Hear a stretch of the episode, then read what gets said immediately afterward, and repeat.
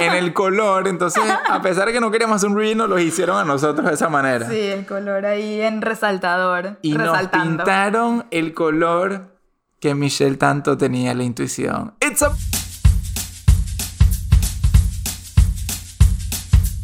Bueno, mi gente, bienvenidos a bordo de este vuelo con destino a una nueva perspectiva. Les habla Michelle Poller de Hello Fears. Y aquí Adam Strambasser, mejor conocido como Stramhacks. Somos una pareja emprendedora, soñadora, ejecutadora y cuestionadora. No nos conformamos con el mundo como nos lo pintaron, así que estamos pintando nuestra propia versión. Más auténtica, sin filtro, más basada en nuestras creencias y experiencias, y no tanto en lo que se supone que veamos. O que seamos. Grabamos desde el avión, literalmente cada vez que podamos. Y figurativamente también, cada episodio es un viaje a 30.000 pies de altura, donde hacemos zoom out de nuestro día a día para filosofar sobre temas que le dan forma a nuestra existencia. Desde el avión es un vuelo hacia nuevas maneras de pensar y de ver la vida. Mientras nuestros vecinos de vuelo nos bombardean con peos, llantos y otras interrupciones inesperadas. Nosotros buscamos elevar nuestra conciencia y cagarnos de la risa en el camino. Así que abróchate el cinturón y disfruta de este trip que no emitimos. Pasaje de regreso.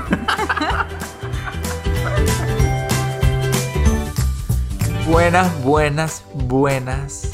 Esta voz que están escuchando es la voz de un. de un hombre asustado. ¿Qué significa eso asustado? No sé si asustado, pero un hombre incómodo en el sentido de que el, el tema de hoy es un tema. mm, es un tema que toca ciertos límites, ciertas incomodidades, ciertas vulnerabilidades, Es controversial. ciertas controversias, sí. Es difícil de hablar Hoy vamos a hablar sobre género, sobre... y, y no todos van a estar de acuerdo. Bueno, hoy vamos a hablar sobre el género y o sexo de nuestro futuro hijo o hija. Y eso se trata, este, este episodio es un reveal del género. Bueno, no en, sé. En esencia. O sea, yo. o sea, vamos yo- a decir cuál es el sexo de No, nuestro... claro que. Coño, de eso se trata el episodio. Por eso, esa es la pregunta. Entonces, esto es un reveal. Es un reveal. Esto es un reveal del- de la sexualidad. Mira, no la sexualidad, este- del sexo de, De hecho, nuestra criatura. Este es el sex reveal, el gender sex de nuestro bebé. Nos preguntaron todo el tiempo de cómo lo íbamos a hacer y la gente asumía, seguro van a hacer algo súper creativo. ¿Por qué no lanzan cohetes al espacio y que exploten? De rosado. Sí, de, de rosado si es niña, de azul si es niño, ¡boom! Algo así alucinante. tipo, superen todas las expectativas y la presión que yo sentí. Yo estaba a punto ¿Qué? de hacer un llamado a SpaceX a ver cuánto nos costaba Sí. que nuestro amigo Elon Musk lance en su próximo satélite una cantidad de papelillos Que caigan al mundo. y que caigan así Inunden todos los países para que todo el mundo sepa. Bueno, no sé si vieron, uno de los últimos que vi fue el de Gianluca Bacci. Si no lo vieron, está en su perfil, pueden verlo. Que tenía un, ¿qué era? Un helicóptero. Un helicóptero, Un sí. Por eso yo quería ganarle al Gianluca. Había que ganarle a Gianluca hizo un, un helicópterucho. Ajá, que ellos se pararon abajo en la grama y venían para arriba y pasó el helicóptero y lanzó un humo rosado y la emoción y la cosa. No, no, no, no, no. Yo definitivamente, miren, ustedes saben cuál es mi valor principal, ¿verdad? Adivínenlo. ¿Lo adivinaron? Ah, lo va a decir. No, yo no lo voy a decir. La autenticidad, ¿ok? Es uno ah, de mis sí, yo iba a valores. decir otro, yo iba a decir la transparencia. También, también. O- Transparencia, o valentía. autenticidad, valentía y diseño. Diseño. Ok, esos son mis valores principales. Y si la autenticidad es uno de mis valores, yo, yo, Michelle Poller, no podía sucumbir ante la presión de hacer un típico gender reveal. Dice típico por revelar el sexo de tu bebé con azul o rosado. No importa la manera, no importa si es un cohete en el espacio que lance papelillos y que caiga en China, o si es una torta que pico y por dentro es de un color, ¿ok? Como mi sobrinita me pidió que lo haga, me llamó y me explicó todo el procedimiento. Tiene ocho años, no entiendo cómo sabe estas cosas. Por YouTube. Por. YouTube, ajá. Pero yo estaba como que en contra y dije, ya todo el mundo hace lo mismo, de una manera u otra, pero el resultado es el mismo. Y no me siento cómoda haciendo ese tipo de cosas. Ahora, Michelle, ¿tú no te sientes como haciendo ese tipo de cosas únicamente por el tema de tu autenticidad, de querer hacer las cosas distinto o por algo más allá? Por algo más allá, pero lo primerito creo que es la O sea, el hecho de que todo el mundo haga lo mismo me satura, me... Ugh, ya, no puedo, yo no quiero ser una más de esas, por dos razones más adicional. Esa es la Que primera. creo que es lo más fuerte, porque no, No, se trata no, solamente de querer hacer las cosas distintas, se trata de por qué quieres hacer las cosas Claro, distintas. ¿por qué? Y ahí viene entonces, dije, ok, si yo quiero hacer algo distinto, tengo que conectarme con mis valores, ¿verdad? De ahí nace lo que es la autenticidad propia, es decir, ok, voy a hacer algo a mi manera. Entonces me conecto con mis valores y algo que me molesta es el encasillamiento de el bebé por su sexo en colores. Ya por ahí es algo que yo personalmente no estoy de acuerdo con eso. O sea, que la niña se represente con rosado y el niño con azul, no me parece que es justo con la persona que uno tiene adentro porque uno está asumiendo cosas de ese bebé que todavía no conoces. Y sí es cierto que yo soy una niña muy pink y que tú eres un niño que te gusta el blue. I'm blue.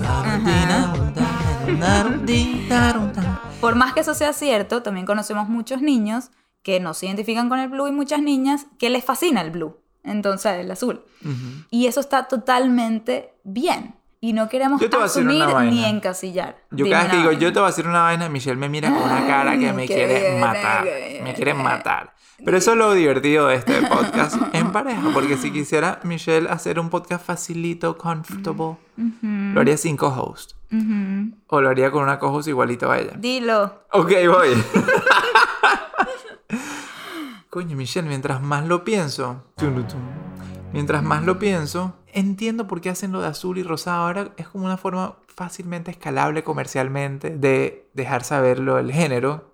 Y también está el mundo de que a mí no me gusta buscarle la quinta pata al gato. Y resulta ser que los gatos, cuando se refieren a género y a sexo, los gatos tienen como 18.000 patas. Y entonces empezar a hablar de todos estos temas, de que si no, que no se supone, de encasillar, es muy chévere y muy profundo a nivel conceptual, pero a veces también pienso, ay ya, fuck it. Ok, pero en serio, en serio. ¿Qué pasa si nos sale una niña súper ruda en- que detesta las Barbies y el ballet y todo eso? Y yo le comenté al mundo que iba a tener una niña con una nube rosada, La ¿sabes? verdad, y tutús y no sé qué. Eso es lo que te iba a decir, mira, Ajá. la verdad es que no pasa absolutamente nada en el impacto de la vida de esta niña. Lo que les quiero decir es que, en verdad, esta vaina no es tan relevante, no va a pasar un coño si hacemos la vaina hiper rosada y la niña resulta ser que le gusta el marrón. Coño, la el, mataste. el peor color de Michelle. O sea. Tipo, detesta el marrón. Ya, no seas encasillada ahora, Michelle. El marrón es un color perfectamente bienvenido por el mundo, ¿viste? Este, mira, entonces lo que quiero decir aquí con Michelle es que es verdad que esto no va a tener mayor impacto en la niña. Bueno, sí puede tener una vez que la empecemos a criar, si le tratamos ahí de empujar y amoldar y enforzar cosas, eso sí que está mal. Pero a nivel de gender reveal es como que, eh, ok, chévere, lo que sea, whatever. Pero Michelle quería hacer este podcast con ustedes y quería tener esta conversación porque ella cree mucho en estos valores y creo que el mensaje aquí es lo importante. Entonces, no se encasillen ustedes en la, yo diría la huevonada o, o la sencillez del hecho de cómo uno hace el reveal o no. Y tampoco se ofendan si ustedes hicieron sus cosas con sus tortas rosadas o azules. Porque yo desde mi sencillez te juro que creo que también lo hubiese hecho así ya para hacer las cosas más sencillas de entender y, y straightforward. Más minimalistas, digamos.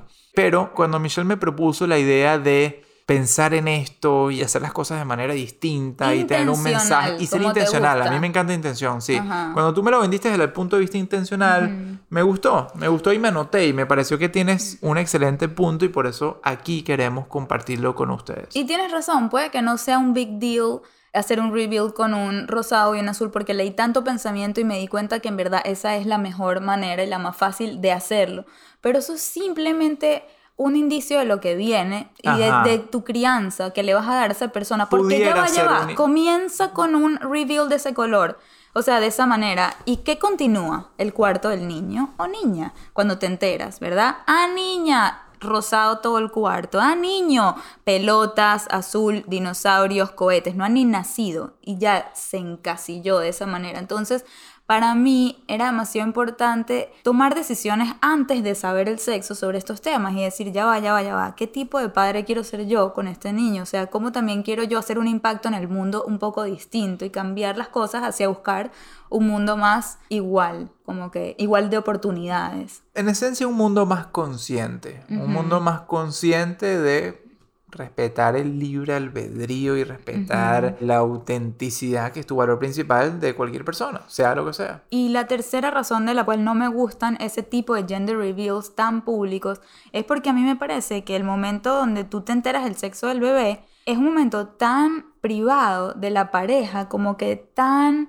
ese resultado, sí es verdad que va a tener un impacto en la familia. Porque, ¿sabes? Los primitos quieren la primita o el primito, ¿sabes? Con quién se van a relacionar mejor, o, o ¿sabes? Los abuelos y los tíos, etc. Pero más que nada, eso va a tener influencia en la pareja. Entonces es un momento tan... Bueno, por tan lo, menos, por lo menos nosotros lo vimos Para así. nosotros, sí. Nosotros lo vimos como un momento que queríamos tener en intimidad. Sí, y entonces lo que yo veo mucho online es que esto se acostumbra a hacerlo en público. La pareja hace el reveal de su bebé sin ellos mismos, la mayoría de las veces, saber cuál es el sexo con un gentío, desde amigos hasta familia. Y entonces eso, a mi parecer, puede que esté equivocada en muchos de los casos, pero a mi parecer también trae cierta falsedad porque tienes presión.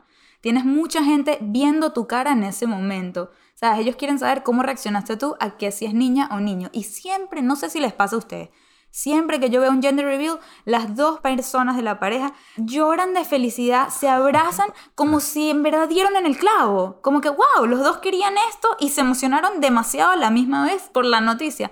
Cuando, coño de la madre, unos humanos. O sea, no es cierto que, que nadie quería nada o que los dos querían lo mismo y justo Dios se los dio en ese momento. O sea, me cuesta creer eso. Estoy segura que hay haber casos. Sí, seguramente hay casos. Seguramente hay casos. Yo era un caso. Ajá, es cierto. O sea, pero bueno, ya vamos a llegar ahí.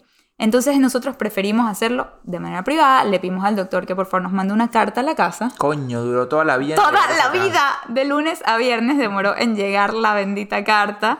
Todos los días, ah, bajaba cuatro veces al día al correo a ver si había llegado la carta y no había llegado hasta el viernes en la noche. Nada, entonces llegó la carta y desde antes de abrirla ya habíamos tomado este tipo de decisiones. De las pequeñas decisiones que hemos podido tomar, no podemos tomar grandes decisiones, pero ok, ¿cómo lo vamos a revelar? Y de hecho hasta empezamos a planificar el cuarto del bebé sin saber el género, también como para que el cuarto quede el término gender neutral, es decir, que no es ni evidente que es para una niña ni para un niño, sino vamos a ir descubriendo la personalidad de esta personita y lo vamos a ir adaptando a esa persona. Mira, si de verdad es una niña y le fascina el rosado, mañana se lo pinto de rosado para hacerla feliz. ¿Sabes? Y si es un niño y lo quiere tipo de negro o azul o cosas con cohetes, se lo doy seguro, pero preferiría conocer a la persona y que ella misma o él mismo nos vaya guiando. Y bueno, para el momento del reveal, ¿qué hacemos? ¿Qué hacemos? Tan, tan, tan. Bueno, nada, llega la carta. Y Ah, estamos Adam y yo solos en la casa. Le pido a Adam que si no le molesta que grabemos. Porque a Adam las cámaras le Mm, yo- obstruyen. sí, me obstruyen mi genuinidad. Exacto. Entonces. Mi coño, autenticidad, no mi quería- momento. Sí, yo no quería que eso pase. No quería que. Y siento que igual pasó un poco. O sea, Claro que pasa, sí. te estoy diciendo que las cámaras Sí, obstruyen mi qué cagada. genuinidad. En verdad no quería que pase, pero sí quería capturar el momento y lo que le dije a Adam fue, mira, vamos a hacerle un video a nuestro bebé y este video lo va a ver él o ella, ¿sabes? Me parece como que interesante que sepa antes de saber su sexo y después de saber su sexo. Y yo estaba muy nerviosa y decidí vestirme, miren, pedí una camisa especial para ese momento y todo me llegó un día antes y decía raise boys and girls the same way, ¿ok? Cría a los niños y a las niñas de la misma manera. Me preparé, me puse la camisa. Esas camisas. Sí, ya vamos a hablar de la camisa más adelante, pero quiero que sepan que eso es lo que yo tenía puesto en ese momento y ah, ¿tenías sospechas de algo? ¿Tenías preferencia? Cuéntanos. Honestamente no tenía ni sospecha ni preferencia. Y sospecha puede ser que tenía un feeling. Yo creo que sí tenía feeling. Preferencia, con toda honestidad, tenía cero. O sea, yo sí soy una de esas personas que tú dices que... Y que no me creo que la gente no tenía preferencia. Sí, yo, yo en verdad no tenía preferencia. Yo estaba tan emocionado de, de enterarme de sea cual sea el sexo del bebé. Porque es claro, para mí enterarme del sexo del bebé es acercarme un poco más a esa realidad sea niño, sea niña, era como que, ah, ok, ahorita ya que lo sé, ya puedo empezar a visualizar o a ilusionarme con cómo sería mi relación con una niña o con un niño y Sí. es chévere, es como que ya poco a poco le vas dando forma en tu cabeza a esa ilusión que tienes. Total. Y por eso Entonces- queríamos enterarnos, porque nos han preguntado que si, Correcto. que si queremos saber. Hay gente que no quiere saber y creo que nosotros... Sí, yo creo que como es nuestro primer embarazo, queríamos saber de una vez, o sea, porque es parte de la ilusión. Un- Uno Sí. se va haciendo esta idea espectacular de lo que, en la etapa en la que vas entrando en la vida. Y esto te va dando esa forma, te va llevando en ese journey de visualización tan cool. Sí, Entonces, total. sí, Y aparte ya esperamos tres meses, ya, ¿qué coño? O sea, ¿cuántos meses más? Para mí ya de esperar tres meses para el sexo fue tipo eterno. Quería ya... Pero, ajá, pero entonces yo partiendo de eso, que lo que yo más quería era poder darle forma a esta ilusión, ¿sabes? No, yo sentía que me iba a hacer un daño si me ponía algún tipo de expectativa o... Pero yo creo que eso se refleja también en las personalidades de cada quien. Ah, tú le preguntas, ¿qué quieres cenar? Me da igual. Eh, yo le digo, ¿pero quieres pizza o sushi? Lo que tú quieras. Ok, tú pregúntame algo y yo siempre tengo una respuesta. O sea, yo sí soy demasiado de que tengo mi preferencia para todo en la vida, nada me puede dar igual, todo. De hecho, eso fue una de las premisas para decorar la casa. Todo me tenía que encantar, desde la botella de aceite de oliva que tenemos en la casa exhibida, me tenía que gustar la etiqueta, no podía ser cualquier aceite de oliva. Igual los platos, que andan decía, pero ya tenemos platos. Y yo que sí, pero esos no me encantan, quiero unos que yo los vea y me haga feliz. Entonces, yo soy una persona demasiado pasional y tengo demasiadas preferencias por todo. Y yo, yo tenía demasiadas como que sospechas. No, yo no tenía sospechas, yo estaba 100% segura. No 100% seguro. No, no, no podía estar 100% segura, pero no me quedaba la menor duda como que, que era niño. O sea, es que lo sabía, era una decisión racional que yo decía, este bebé va a ser niño. Por muchas razones, desde que todas mis primas están teniendo hijos O sea, varones. tenías una intuición extremadamente fuerte, Fuerte. sobre Sí. que iba a ser niño. de que iba a ser niño, o sea, por muchas como pequeñitas razones que yo decía, esto va a ser niño, pero tenía como esa ilusión de que fuese niña, honestamente, y yo sé que a mucha gente aquí esto le va a parecer, ¿sabes? Chimbo, controversial, que alguien tenga una preferencia, porque hay mucha gente que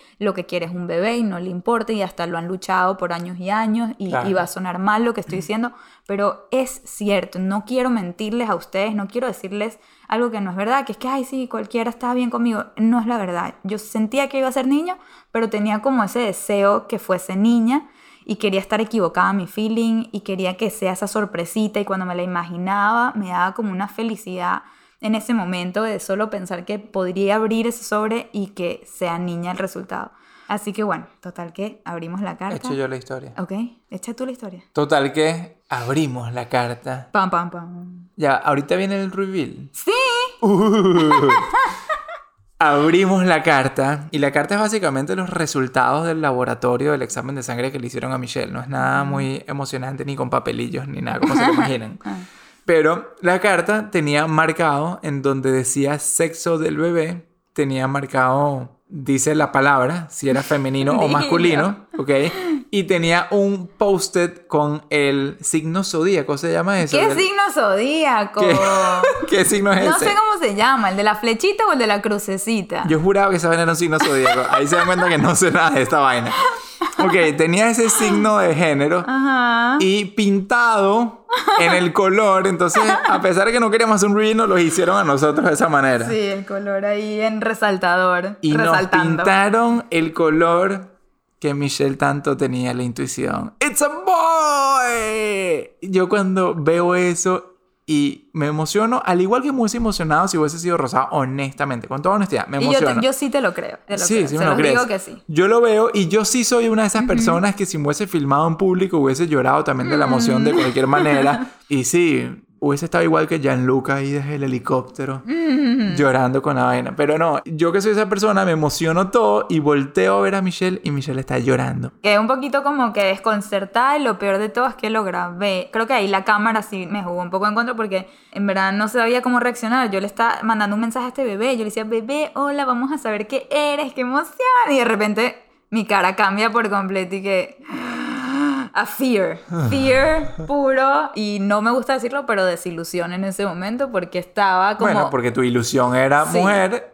Y se desilusionó. Y se desilusionó. Sí. Se desinfló esa ilusión y salió el boy. Entonces no sabía reaccionar. Yo decía, ya va, que.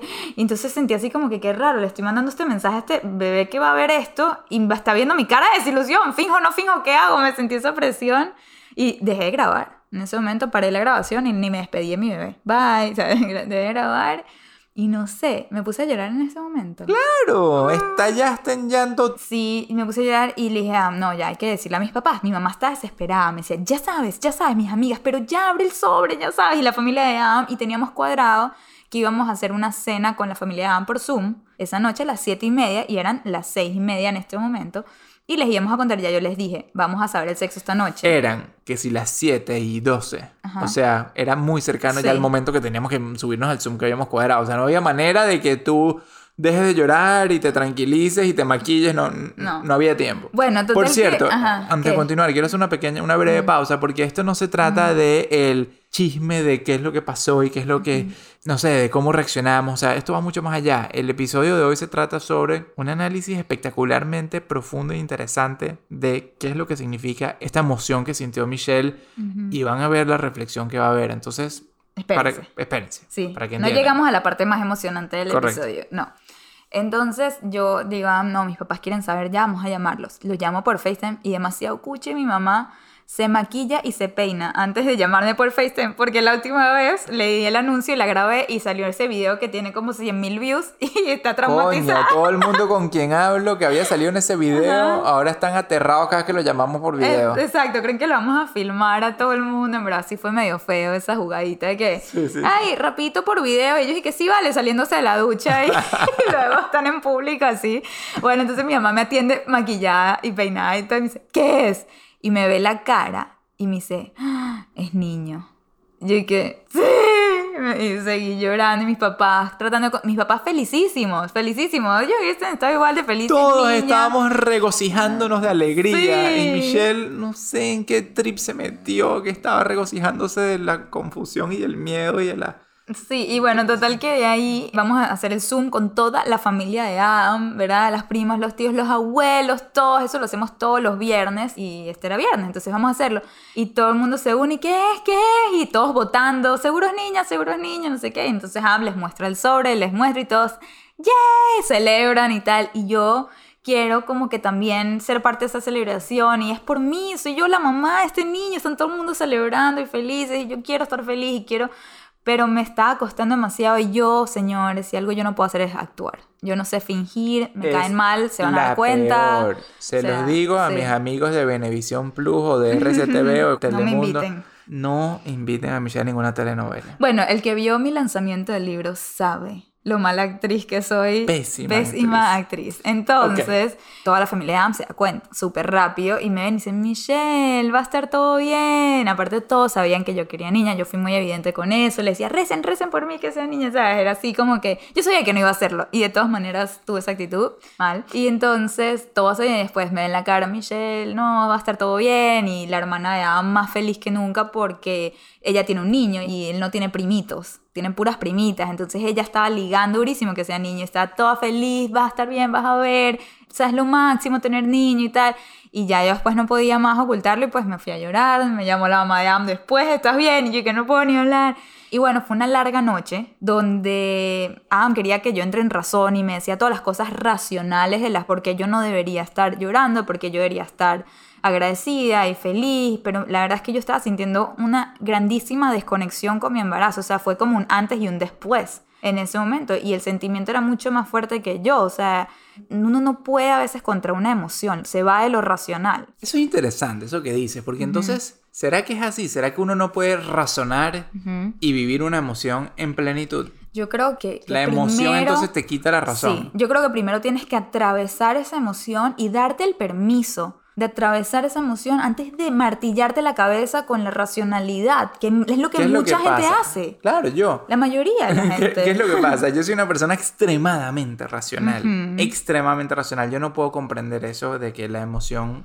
Sí lo puedo comprender porque me ha pasado. Hay veces que las emociones me van. Total, me llevan más allá de la racionalidad. Sí. Pero entendería perfectamente por qué la racionalidad es lo que manda en el sentido de, del que el cerebro comprenda Es que, que yo veo que cuando a ti te pasa, tú mismo te cuestionas y dices, pero ¿por qué no puedo entrar en razón? Ajá, claro. Tú mismo, como que te das a ti mismo, te martillas a ti mismo porque no estás pudiendo entrar en razón. Y yo no soy así. Yo digo, de las- déjame atravesar mi emoción. Bueno, yo ahorita quiero llorar. Espérate, exacto. Una de las cosas que a mí me ha tocado entender y para los panitas, para los hombres que nos escuchan aquí en el podcast, una de las cosas que a mí me ha tocado entender es que la emoción es igual de importante que la razón. No voy a decir que es más importante o menos importante, vamos a hablar de igualdad de género y de racionalidades y emocionalidades, pero igual de importante la razón y yo la he desestimado por completo porque para mí la razón es king. La razón es ciencia, es matemática, es, lo que, es, la- palabra, es- es- es lo que el cerebro comprende. Pero uno está poniendo a un lado Que uno es un ser emocional. y hay una Un expresión humano. que dice que los seres humanos son seres emocionales que razonan. Bueno, entonces, nada de lo que Adam decía a mí me hacía entrar en razón y para contarles un poquito como lo que pasaba por mi cabeza era, se me cayó mucha ilusión donde yo iba a criar a una niña valiente. Me imaginaba empoderando a esta niña como he estado empoderando a niñas en colegios, ¿sabes? Y que cada vez que yo iba a un colegio de niña, me las quería llevar a mi casa, o sea, así mismo. Yo decía, wow, estas niñas, qué cool, me muero por tener una mía propia. Y soñaba con mandar a mi niña a un colegio de niñas y soñaba con hacer todas esas actividades que yo amo hacer que no puedo compartir con Adam.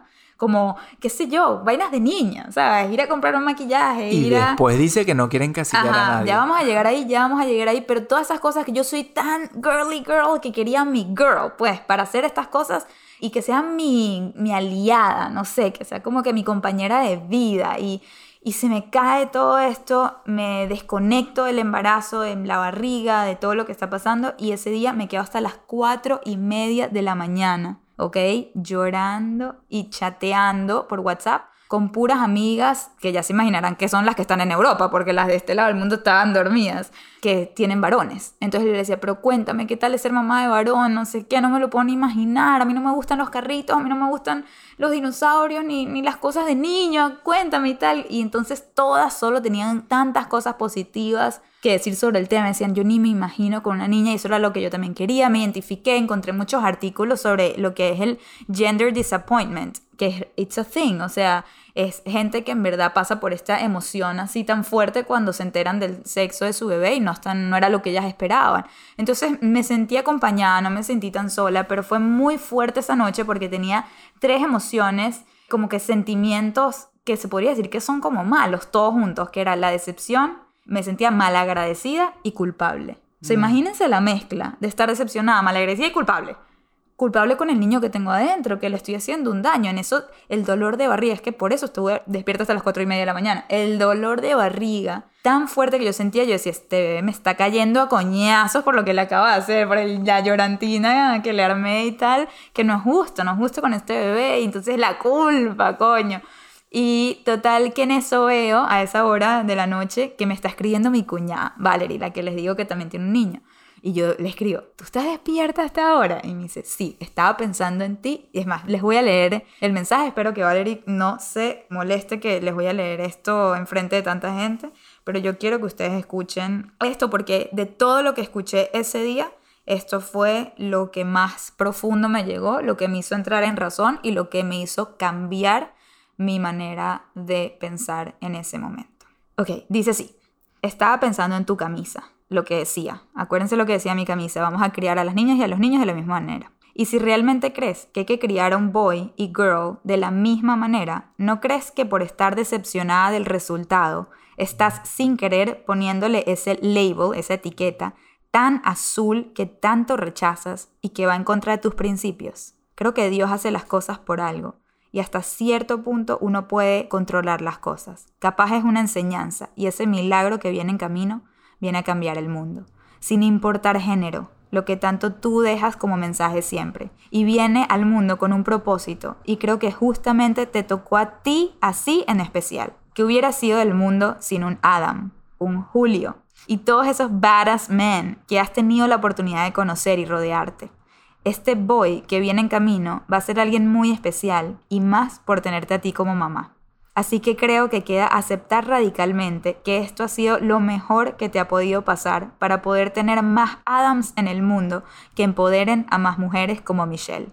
We really need them. Y recuerda que tienes una o más oportunidades para buscar lo que tanto quieres, pero siempre entendiendo que solo Dios es el que decide. Ya no puedo esperar para conocer a este baby boy. Wow.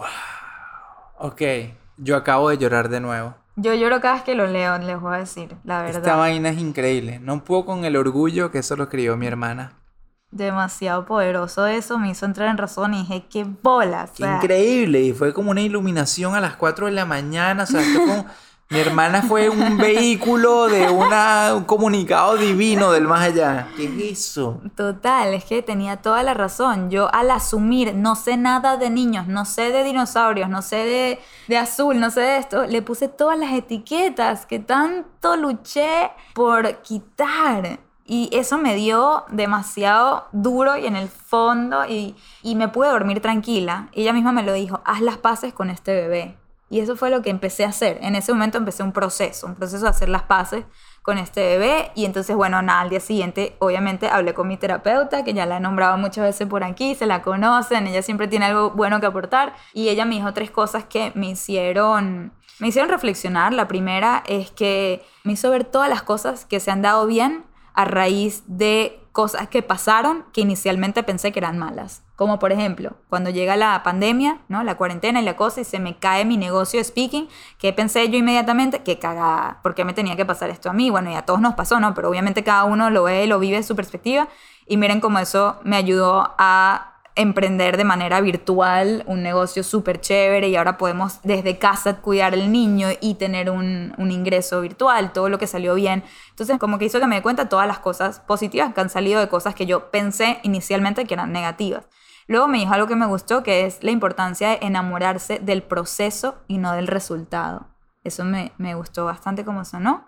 Y por último me dijo que me toca ahorita conciliar mis dos realidades, la felicidad del embarazo y la infelicidad del sexo. O sea, no quiere decir que porque no estoy feliz con el sexo, estoy infeliz por el embarazo. Como que sigo estando demasiado feliz y agradecida porque estoy embarazada y ahora tengo que conciliar esas dos realidades y ya para ese momento, la ah. infelicidad del sexo, para ese momento, ya no era la misma que cuando me enteré al principio, porque ya había tenido estas conversaciones. ¿En este momento eres infeliz del sexo? Bueno, ya va Adam. Ah, vamos, no, vamos a llegar. Ah, ok. Entonces, después de todo esto, llegué a una conclusión todavía más profunda y si creen que había llegado a la mejor parte, Prepárense, prepárense. Tranco con mi psicóloga, me quedo hablando con Ana, me dice qué tal y tal. Y bueno, bien, chévere, tuvimos estas conclusiones, estuvo interesante.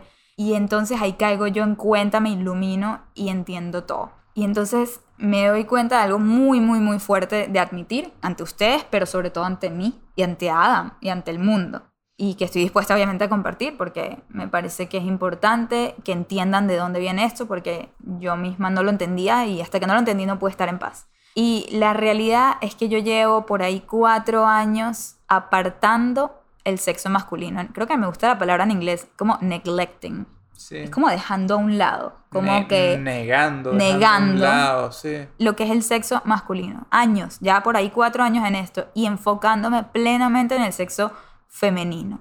Y yo siempre me ponía a mí la etiqueta de que yo soy feminista, entonces yo voy a velar por los derechos de la igualdad de género y de que las mujeres tengamos las mismas oportunidades y me dediqué tanto a hablarle a mujeres, desde niñas, colegios de niñas hasta mujeres adultas, que sin darme cuenta me convertí en algo que yo criticaba y es el término feminazi. No sé si lo han escuchado, pero las feminazis son las que quieren no igualdad de género, sino que la mujer esté en la superioridad de género. Exacto, exactamente, superioridad de género.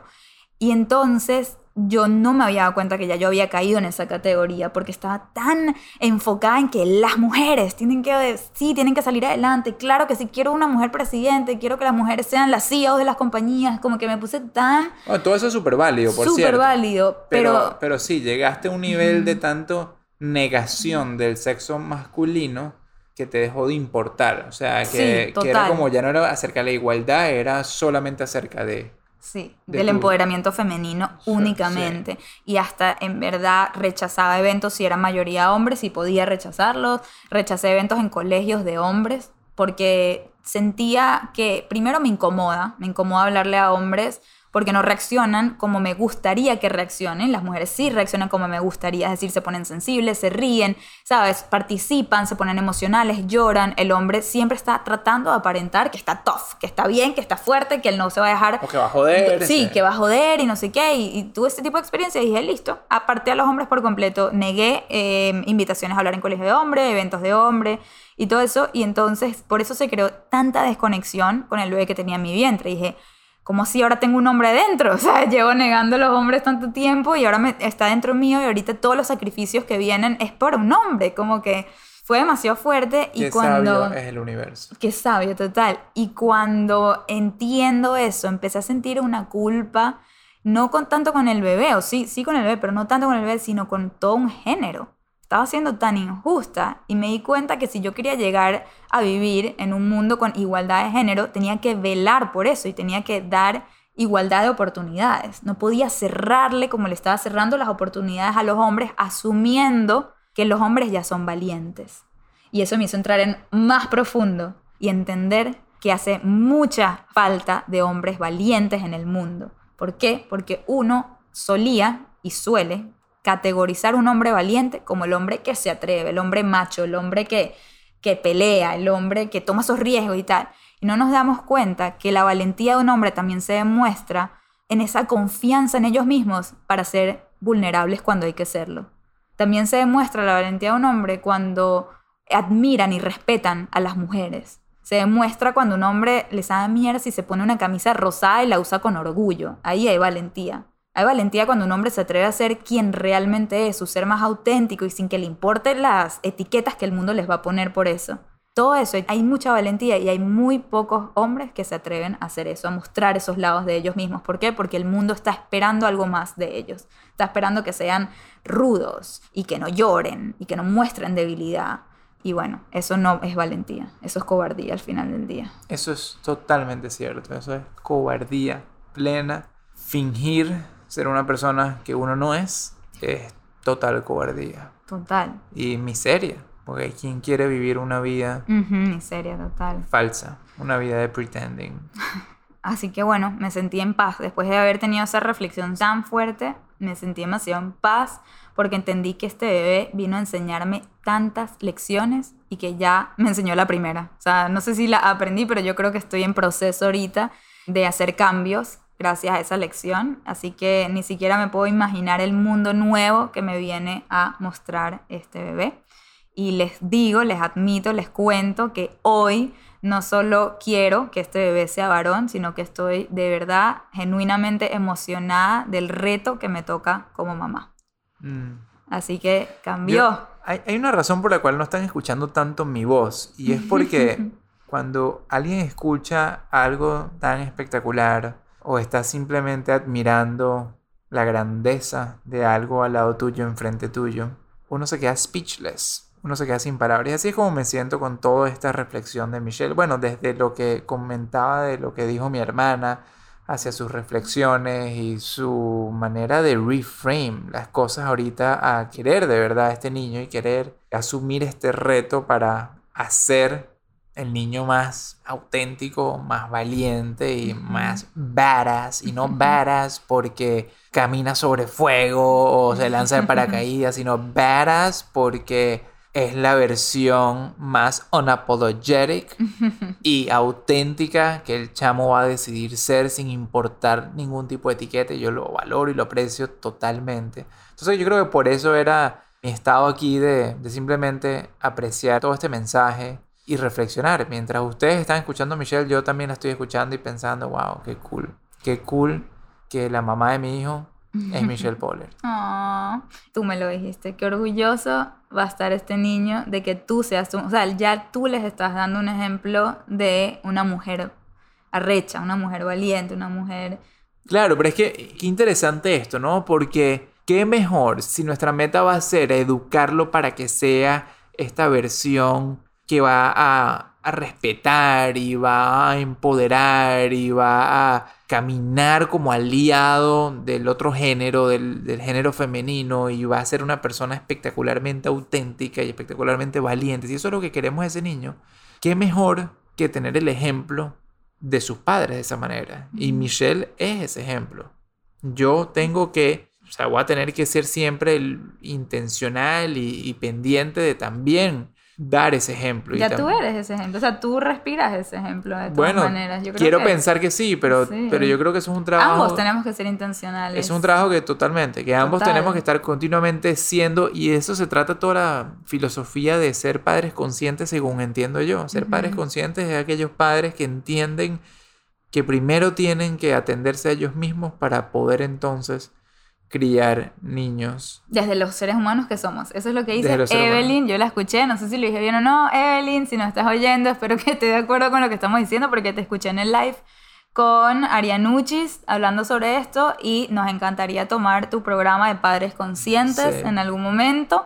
¿Cómo dice? Dile de nuevo, que me encantó eso que estás diciendo. Dice que uno, que uno es padre desde el ser humano que es, que Uf, como que tienes cual. que primero, no vas a trabajar en ti como padre, sino tienes que trabajar en ti como ser humano. O sea, si tú Oh. quieres ser un padre paciente, tienes que trabajar en tu paciencia como tú como ser humano y no solo como padre. Creo que eso es lo Claro. que entendí, me hizo como full click. Claro. Así que gente, busquen el poder Muchísimo. de ser, ¿no? El poder de ser. El poder de ser. Sí, em, Evelyn, que está ofreciendo ese curso buenísimo padres conscientes, que ya en algún momento seguro que tomaremos. Y algo que yo me di cuenta es que yo siempre hablo en mis charlas, ¿verdad?, de la diferencia entre growth y comfort, que es crecimiento y comodidad. Y entonces entendí perfectamente que cuando se trata de esto, la niña para mí era la comodidad. Porque es lo que ya conozco, es lo que ya sé, es lo que quiero, es lo que, ¿sabes? Se me hace fácil y me da comodidad. Y por eso tanto añoraba esa niña, porque me viene una vida sencilla. Bueno, no, no, no voy a asumir que es una, una vida sencilla, claro. Sí, sí, cero sencillo. Pero en mi mente, digo, en mi imaginación, Sí. era una vida más sencilla porque ya sé las actividades que quiero hacer con esta niña. Son actividades que a mí me gusta hacer, que a ella le va a gustar hacer. Bueno, eso es lo que en mi mente quiere pensar. y crecimiento es el niño. ¿Y por qué crecimiento es el niño? Porque el crecimiento siempre viene con dolor, con rechazo, con mucha más resistencia, ¿verdad? Pero es lo que nos hace ser mejores personas. Así mismo es. Tal cual. Entonces uno, si uno le toca elegir, si a mí me tocara elegir, la mayoría de las veces uno tiende a irse por la comodidad, porque es lo sencillo, es lo fácil, te resuelves tu vida. Y es muy raro que alguien intencionalmente elija crecimiento, que es algo que a mí y yo nos hemos propuesto hacer una y otra vez, pero siempre uno cae, hasta mismo nosotros. Quiero caemos. corregir. Es muy difícil que alguien inconscientemente elija el crecimiento. Ajá. Intencionalmente, o sea, Ajá. es challenging, pero es como se supone que es. Sí, Uno tiene que ser intencional para elegir el crecimiento y como tú no habías sido intencional en los Ujú. últimos cuatro años para elegir eh, Ese habla- tipo de crecimiento. ese tipo de crecimiento, en el sentido de conectar también con los hombres, buscar Sí. cómo haces tu mensaje también que te lo escuche, porque es difícil, lo entiendo. Total, es que yo también le quería dar el mismo mensaje de niñas a los niños y claro, Claro. que no estaban conectando. Como tú estabas entonces dentro de tu zona de comodidad, solamente hablándole a las niñas y solamente ayudando y empoderando, porque más allá de tus charlas, era en general con todo, era cómo tú te relacionabas de repente con tu sobrino versus con tus sobrinas, cómo tú Sí. te, no Sí, sé, Los amigos que elijo. los ¿sabes? amigos, sí. Sí. Entonces, hay una vaina muy cierta, que cuando uno no elige el crecimiento, el crecimiento te llega a ti y te llega a golpes, o, a- o, a- o de sorpresa, o Y eso te lo dijimos llega en, una- el- en otro episodio. Que, Lo dijimos. Exacto, que como que el universo. se encarga de, Se que, encarga. de que tengas que crecer. Porque es que todos estamos en este mundo para crecer, como almas, como seres. Sí. Tenemos que crecer, tenemos que avanzar. Y si tú no lo eliges, te lo eligen. Te lo eligen. Tal y entonces cual. por eso hay tanta gente que saben que tenían que renunciar a ese trabajo y no renuncian, no renuncian por miedo tal, hasta que lo votan en el peor de los momentos. Claro, totalmente. Entonces ahí está, el universo le da esa patada por el culo. Sí, sí, sí. Y sí. bueno, a Michelle le dieron su patadita con este pero no por el baby culo, boy. pero- por la barriga. está en la barriga dándole patadas ahorita. Eh, Y bueno, y al final queremos también mostrarle a este niño que él puede ser lo que él quiere ser y que vamos a estar bien con eso. Si quiere ser beisbolista, ingeniero, yo voy a apoyarlo con todo y voy a estar ahí en las gradas. Uf, qué emoción. Michelle yendo a un juego de béisbol. Jamás en la Pero- vida me vio a mí jugar. Nunca cierto, quisiste irme a nunca, jugar. ¿ves? Yo rechazo lo de los Lo niños. rechaza todos los de los Sí. deportes y las vainas y la incomodidad. Pero bueno, si el niño quiere ser actor o pintora, ¿verdad que tú también lo vas a apoyar? Claro, lo iremos Ah. a ver a sus obras de Broadway. Exacto. De pinga.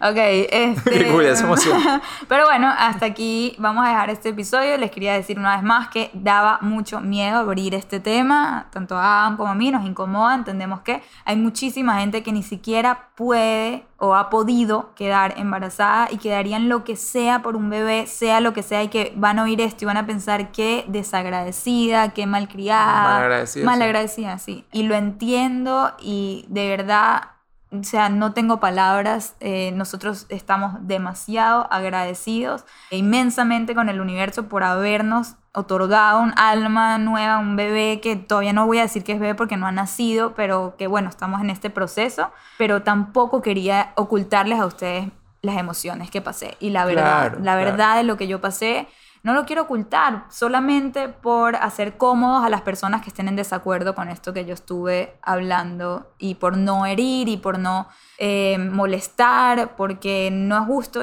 este podcast es para ser honestos y contarles siempre las realidades y esta fue nuestra realidad. Y sé que así como hay mucha gente que no está de acuerdo y que está viviendo una realidad muy diferente y muy difícil, sé que hay mucha otra gente que pasó por esto y se puede identificar y aprecia que nosotros compartamos esto porque se sienten menos solos. Así que por favor, coméntenos en este episodio, en el Instagram, desde el avión, qué reflexión se llevaron de acá, si se identificaron, si no, o sea, estamos súper abiertos que con tal de que sea respetuoso el comentario, este, escuchar todas sus opiniones, responderles, aclararles sus dudas. Y por último, les queríamos hablar sobre el nombre del bebé, que ya sé que me lo van a preguntar con locura por todos lados. Van a decir, ¿pero cómo se llama? Porque ya saben que es niño, entonces ya van a, estar esperando ese próximo reveal, que es el, del el reveal del nombre. Le decimos cómo vamos a llamar a Hermenegildo. ¿No era Guillermito? Cada vez se me ocurre un nombre distinto. Ahora voy por Hermenegildo. Hermenegildo, tipo la marca Hermenegildo. Claro, Hermenegildo. este, no, estamos echando vaina con nombres exóticos. Pero, ¿cuál es el tema del nombre? El tema del nombre es que sí estamos construyendo una lista. No, no le vamos a decir qué nombres tenemos en la lista, porque ni siquiera Michelle y yo hemos llegado a, o sea, pero es que ni un 20% de acuerdo. O sea, cero, cero. Esto nos va a tomar los próximos seis meses estar de acuerdo en ese nombre, o quizás nunca estemos de acuerdo y hay que estar de acuerdo en que tú eliges uno y yo elijo el próximo hijo y... Qué vaina. sí, tenemos como cinco nombres. Miren, de verdad, si quieren sugerir nombres también, vayan al, al último post que tenemos donde hablamos sobre este tema. Búsquenlo porque hay un post para cada episodio y escriban ahí los nombres que ustedes nos sugieren. Eso sí. Ah, diles las pautas, por favor. por eso dije Hermenegildo es echando vaina porque lo que menos queremos es un nombre largo y complicado. Queremos de cuatro o cinco letras. Sí, exacto. Cuatro o cinco letras porque imagínense mi apellido Strambasser con doble S, W. O sea, la vaina es un peo cada vez que me toca deletrear mi apellido en los lugares. Imagínate el pobre niño deletreando nombres y apellidos. Próxima Entonces tiene que ser fácil de pronunciar y de deletrear que se pronuncie que se pronuncie bien en inglés y en español principalmente. Ajá. Eh, Porque vivimos en Estados Unidos y hablamos en español entre nosotros, ¿ok? ¿Y qué otras cosas tenía ¿Y ahí? ¿A ti te importa el significado? De la sí, cosa? sí, me tripeo que tenga un significado cool. Y también que sea cool, pues, el nombre, ¿no? ah, que sea, que sea auténtico. Auténtico, sí. O sea, nada en contra de los Daniels, pero por ejemplo, en mi familia ya hay como seis Daniels. Es una sí, el pobre niño va a tener dos tíos Daniel, solo tiene dos tíos y se llaman Daniel, los dos, para que entiendan por qué no queremos. Y nos, nos guste, no, bueno, está bien, sí, yo lo elegí el de mi hermano. Pero, pero no queremos Daniel, ¿ok? Cuatro o cinco letras, fácil pero auténtico. Ya saben, ahí están las pautas. Estamos esperando sus recomendaciones. Y no, no lo vamos a decir hasta que nazca el bebé, así que por favor, no nos los pregunten, que no lo van a saber, porque yo creo que nosotros no lo vamos a saber. Hasta ah, sí, eso fue lo otro que le dije a Michelle, que el nombre se lo vamos a poner en el momento que veamos a esta persona nacer. Entonces no tendrá... No y de hecho, el nombre se anunciará a los ocho días de nacido. Coño, que se lo ponemos peor. La gente que, ¿qué? Bueno, eso ya es un tema de una... De, la religión. De, tradición, de religión judía. Entonces, a los ocho días de nacido se anunciará el nombre. Si quieren research, si quieren research el tema, ¿por qué? Porque no vamos a entrar en eso. Research esto. Brit, B-R-I-T, Milá. M-I-L-A. Brit Milá, research. No los pongas a research esa vaina. Okay, no en imágenes, no, en imágenes. No en imágenes. Solo normal. olviden lo que acaba de decir Michelle. Eh, no busquen eso. What is, okay, ¿qué es el Brit Milá? No, no, no. Simplemente averigüen por qué en el judaísmo se le coloca el nombre a los ocho días. no averigüen nada del Brit Milá porque se los puse fácil para Google. Se van a traumar. Ok, se van a No, ya, no voy a hablar más. Ok. Listo. Hasta aquí llegamos. Gracias una vez más por escucharnos en este episodio. Vamos a seguir analizando los capítulos del libro. Ya analizamos del 1 al 5. Falta la mitad. 6, 7, 8, 9 y 10. Así que próximamente vamos con el capítulo 6, que va a estar buenísimo. Hablamos sobre el ego. Prepárense. Y ya, con esto lo dejamos desde aquí, desde el bien los queremos.